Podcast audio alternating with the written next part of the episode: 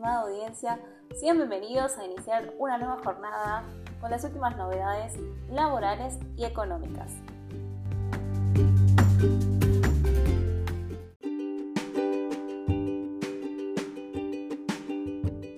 Empleados de comercio. Puntos importantes del Acuerdo Salarial 2022 la Secretaría de Trabajo, a través de la resolución 826-22, homologó el acuerdo salarial suscripto entre FAESIX, CASIC, CAME y UDECA.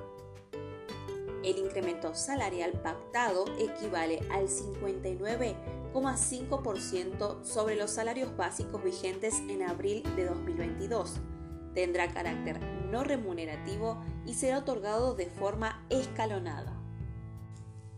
El aumento acordado será abonado en 7 tramos, 6% desde abril de 2022, 6% desde mayo de 2022, 6% desde junio, 10% desde agosto, 10% desde septiembre, 11% desde noviembre y 10,5% desde enero de 2023.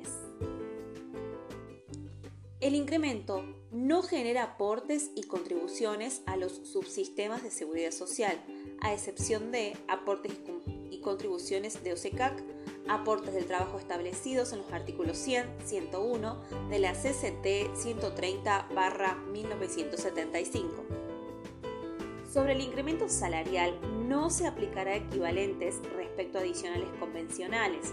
Presentismo, antigüedad, cajero, armador de vidrieras, chofer, ayudante de chofer, zona desfavorable, ni tampoco computará para el cálculo del aguinaldo.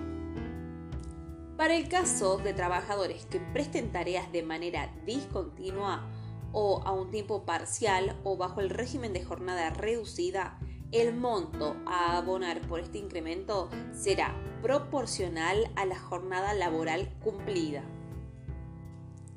El incremento pactado será incorporado en sus valores nominales a las escalas de los salarios básicos vigentes al mes de abril de 2023. Los trabajadores realizarán un aporte extraordinario de 100 pesos y los empleadores un aporte solidario de 600 pesos por cada trabajador, ambos con destinos a OSECAC durante el plazo comprendido entre abril de 2022 y marzo de 2023.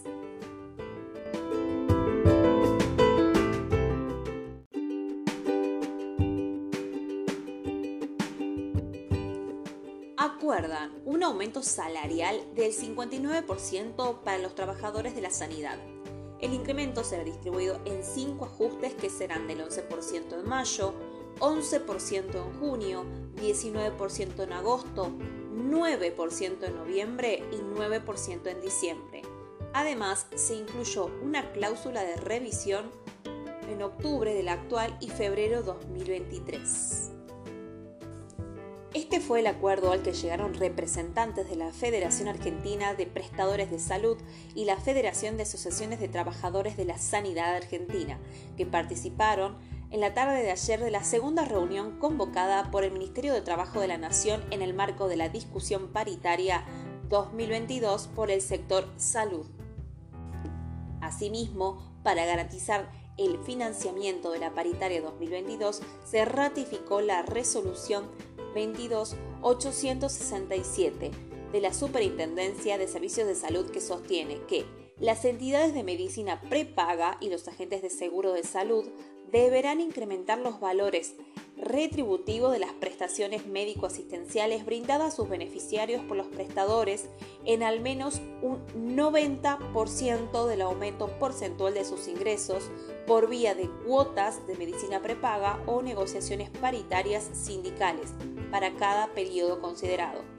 Paralelamente, el Gobierno Nacional se comprometió a través del Ministerio de Trabajo a sostener la continuidad del decreto 300 y la, y la ReproSalud con el fin de acompañar el proceso de financiamiento de un sector de central importancia en la sociedad y fuertemente golpeado por los efectos de la pandemia.